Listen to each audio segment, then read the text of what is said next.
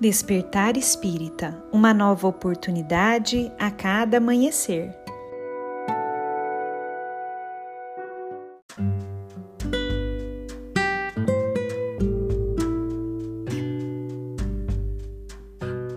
Sejam muito bem-vindos, amigos queridos, para mais um Despertar Espírita.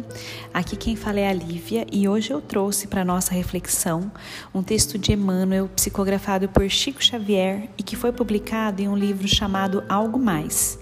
Esse texto se chama Paciência e Segurança e nele Emmanuel nos diz o seguinte: Efetivamente, não te será possível deter as vítimas da precipitação Aqui é alguém que clama intempestivamente por melhores dias, sem despender o mínimo esforço para alicerçá-los.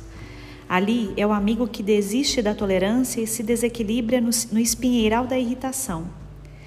Além, é o pai que exige a regeneração imediata de um filho que ele próprio entregou à dissipação e à leviandade por muito tempo. Mais adiante, é o doente que reclama a própria cura em poucos dias, acerca de moléstia determinada que o aflige, para a qual ele próprio organizou o campo adequado em vários anos de menosprezo a si mesmo. Com todos esses casos, rentearás, incluindo talvez familiares queridos, que se mostrem em cursos nesses quadros da pressa, a traduzir-se em perturbação. Lembrar-te-ás, porém, de que a ansiedade só por si não serve a ninguém. A aflição inútil quase sempre apenas consegue mentalizar alucinações suscetíveis de piorar quaisquer problemas, já de si mesmo graves e complicados. Em qualquer percalço dessa ordem, observa os padrões da natureza. A árvore não dá frutos sem habilitar-se no tempo para isso. Por mais que um homem vocifere, reclamando a luz do sol no hemisfério, onde o relógio aponte a meia-noite, reconhecer-se-á obrigado a esperar pelo amanhecer.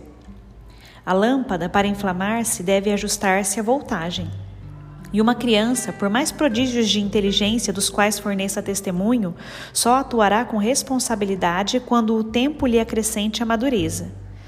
Em quaisquer circunstâncias, conserva a serenidade da paciência para que te sobreponhas às dificuldades e impactos inevitáveis do sofrimento que comparece no caminho de todos.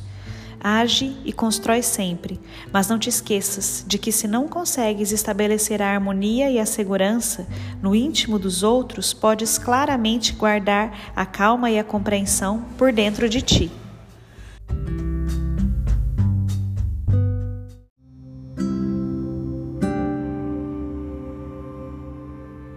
Busquemos, meus amigos, cada dia mais exercitar a paciência em um mundo que está tão caótico e necessitado dessa verdadeira paciência, dessa busca pela paz. Que nós reflitamos no tanto de tragédias, de acontecimentos nefastos que aconteceram por conta da falta de paciência daqueles envolvidos que nós busquemos a cada dia, já que não podemos modificar as atitudes dos outros que estão ao nosso redor, refletir para modificarmos a nossa atitude. E lembremos-nos sempre que a paciência é fator protetor, tanto do equilíbrio da alma quanto também das situações que nós vivemos ao longo do nosso dia a dia. Um grande abraço a todos e nos encontramos na próxima reflexão.